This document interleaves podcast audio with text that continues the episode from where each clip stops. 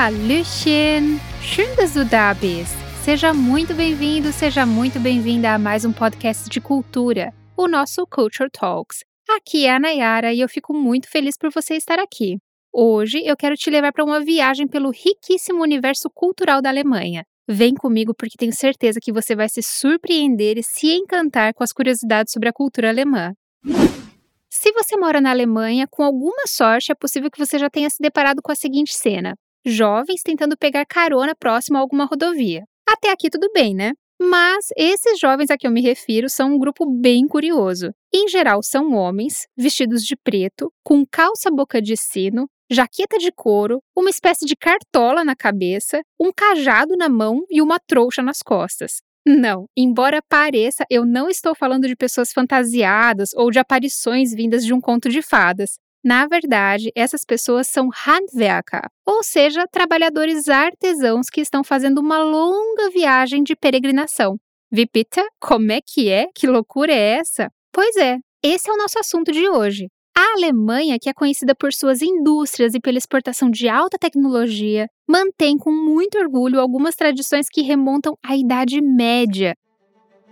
Inclusive, essa viagem de peregrinação é considerada pela Unesco como um patrimônio cultural imaterial da Alemanha. São tantos os detalhes curiosos dessa tradição que você vai ficar fascinado. Vem comigo que, além de tudo, a gente vai aprender muito alemão. Antes da gente falar da viagem em si, a primeira coisa importante a saber é que as profissões tradicionais na Alemanha, ou seja, essas praticadas pelos Handwerker, pelos artesãos, têm uma importância tão profunda que remontam à Idade Média. Essa relevância das profissões tradicionais se revela na cultura alemã até mesmo diretamente nos sobrenomes dos alemães. Por isso, são frequentes os sobrenomes como Schumacher, o sapateiro, Schneider, o alfaiate, Zimmermann, o carpinteiro, Schmidt, que vem de Schmid, o ferreiro, Pekka, o padeiro e etc. E um fator que contribuiu para a manutenção de algumas tradições relacionadas aos Handwerker é a existência, ainda hoje, das Zünfte. Zunft significa associação ou corporação de artesãos. Graças a elas, muitas tradições se mantiveram, como essa viagem de formação, que é o nosso assunto de hoje. Vamos aprender o nome dessa viagem em alemão? Wald, palavra feminina die Wald. Auf die Wald gehen significa então fazer essa viagem de formação. Outra denominação possível, mas mais genérica, seria Wanderjahre. Wandern significa caminhar, Jahre, anos. Então, anos de caminhada, ou, numa melhor tradução, anos de peregrinação. Wanderjahre.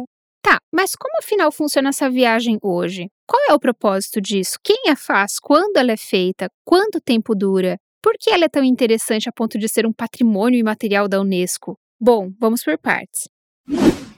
O propósito da viagem é que o aprendiz, depois de três anos de estudo da profissão e êxito nos exames, adquira experiência, conheça novas práticas de trabalho, visitando e trabalhando para diferentes mestres artesãos, bem como adquira experiência de vida.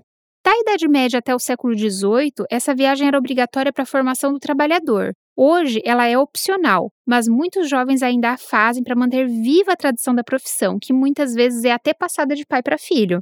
Adquirir novos conhecimentos e aprender novas práticas viajando e conhecendo novos lugares, isso tudo só um máximo, não é? Uhum. E pode ser o objetivo de um comum intercâmbio, mas não é bem esse o caso, pois a Vals tem muitas peculiaridades e regras super sérias que, se quebradas, mancham para sempre a reputação do aprendiz.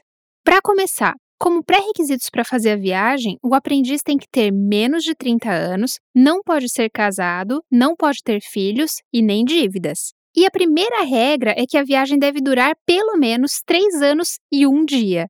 Nesse período, o aprendiz é proibido de se aproximar de casa em um raio de 50 quilômetros. Nem mesmo no Natal ou outras datas importantes ele pode retornar. Ele ou ela não pode se deter em um lugar por muito tempo. E, como não se pode ter carro, o normal é pedir carona ou peregrinar, a pé mesmo. E o mais drástico para os nossos tempos. Eles são proibidos também de terem celular. Ligações para a família são permitidas, mas eles não podem ter um aparelho próprio. Como se não bastasse, não se pode levar muito dinheiro, pois a ideia é que o aprendiz viva dos trabalhos que conseguir pelo caminho. Assim, precisando pedir carona nas estradas, sem celular e com pouco dinheiro, eles também não podem levar muita coisa, apenas o estritamente essencial em uma trouxa que é chamada de Charlottenburger. Além disso, eles levam também um diário, um Wanderbuch, onde os mestres empregadores registram as experiências que tiveram com eles, criando uma espécie de antecedentes do aprendiz. Sim, a tradição é bem curiosa para dizer o mínimo. Além disso tudo, o aprendiz itinerante deve usar sempre o seu traje profissional em público. Uma vez que ele é quase um forasteiro e está frequentemente dependente do apoio da população local, por exemplo, quando ele procura carona, trabalho ou um lugar para dormir, ele deve sempre se comportar de forma respeitável para que o próximo aprendiz seja também bem-vindo. É por isso que há tantas regras e proibições, especialmente sobre a forma como um viajante tem de se comportar em relação ao seu ambiente. E quem é que faz essa viagem atualmente? Embora a Waltz, a peregrinação, seja ainda possível para vários outros trabalhadores, o caso mais comum hoje é o dos carpinteiros. Em alemão, de Zimmerleute, Zimmermänner ou da Zimmerer. Mas que é mesmo um carpinteiro? No Brasil, como essa profissão talvez já não seja tão popular assim, não custa a gente explicar aqui. O carpinteiro, ou Zimmermann, é o profissional especialista em beneficiamento da madeira em estado bruto ou maciço, com o objetivo de utilizar essa madeira, por exemplo, na construção civil ou na construção naval. Eles também modernizam e renovam edifícios antigos e restauram estruturas históricas de madeira.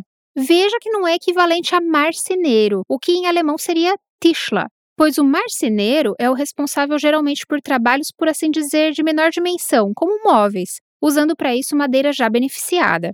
Voltando aos carpinteiros, eles são responsáveis então pela construção das estruturas de madeiras das casas ou de navios. No caso das casas, a especialidade abrange o feitio de telhados, escadas, assoalhos, forros, portas e etc, etc.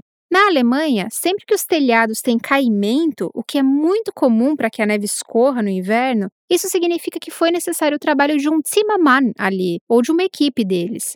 Aliás, na Alemanha há uma festa que se chama Richtfest. Durante a construção de uma casa, essa festa é feita quando os Zimmermänner terminam a colocação da estrutura de madeira do telhado. Outro exemplo de Handwerker que pode fazer a Waltz, mas já é mais raro, é o Schornsteinfeger. Schornstein significa chaminé. Fega é aquele que fegt, ou seja, aquele que varre, limpa. O Schornsteinfeger é então o varredor ou limpador de chaminé. Pois é, se você está impressionado por essa profissão existir ainda hoje, saiba que, apesar de haver aquecimento nas casas alemãs, muitas famílias gostam ainda do aconchego e charme de um camin em casa, ou seja, de uma lareira. Logo, essas pessoas precisam também do profissional que faz a manutenção disso. E na Alemanha as especialidades dos Handwerker são bem delimitadas. E aqui vai uma curiosidade: o Schornsteinfeger ou seja, o limpador de chaminé, é na Alemanha inclusive um símbolo de sorte. Reza a lenda que ver um Schornsteinfeger por aí traz sorte. Por isso as crianças costumam até pedir para tocar no nariz deles. Hã? Sim, tem de tudo. E por que eles trariam sorte? A questão é que, na Idade Média, não era raro que as casas pegassem fogo quando não tinham a manutenção adequada das chaminés. A presença de um Schornsteinfeger significava então segurança de que um incêndio não aconteceria. Lembra que a gente descreveu o traje dos aprendizes itinerantes lá no início do episódio? Esse traje se chama Kluft.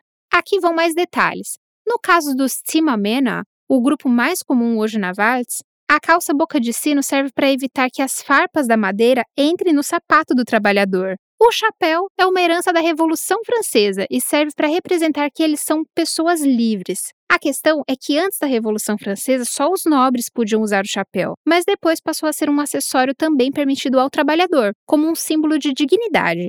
A jaqueta tem seis botões, simbolizando seis dias de trabalho na semana. O colete tem oito botões, representando oito horas de trabalho por dia. No punho da jaqueta, três botões de cada lado, um conjunto representando os três anos de aprendizado da profissão e os outros três, os anos de viagem. Em uma das orelhas, eles usam também um brinco. Em geral, o furo é feito por um mestre artesão mais velho e experiente. Você pode achar um absurdo, mas na tradição do Simamena, o artesão mestre fura a orelha do aprendiz de um modo muito rústico. Depois de se tomar uma schnapps, uma bebida de alto teor alcoólico, se coloca a orelha do aprendiz em cima de uma mesa de madeira e o mestre martela a orelha, abrindo o furo para o brinco. É como um rito de passagem.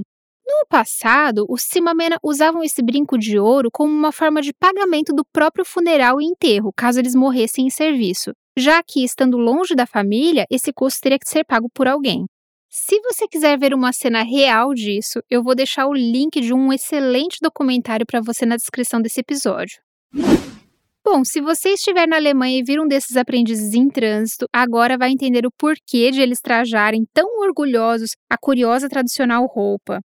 Mais do que um capricho qualquer, eles estão, na verdade, continuando uma tradição de séculos. Viajando, eles expandem não só os seus conhecimentos profissionais, como também passam a alargar os seus horizontes e experiências pessoais. A pessoa aprende definitivamente a se virar sozinha, a ser independente e a ter responsabilidades. Ter que encontrar sozinho onde morar, dormir, comer, ou seja, tornar-se adulto. Que pessoa nós seríamos se passássemos por uma experiência dessas de três anos vagando? Um mestre diz ao seu aprendiz no início da jornada: Ich freue mich nicht über die Person, die geht, sondern über die Person, die zurückkommt. Eu não estou ansioso pela pessoa que parte, mas por aquela que retorna. E você, gostou da nossa viagem? Se você quer continuar aprendendo mais curiosidades sobre a cultura e a língua alemã, não deixe de conferir outros conteúdos que nós preparamos com muito carinho para você. Viel Spaß beim Lernen und bis zum nächsten Mal. Tschüss!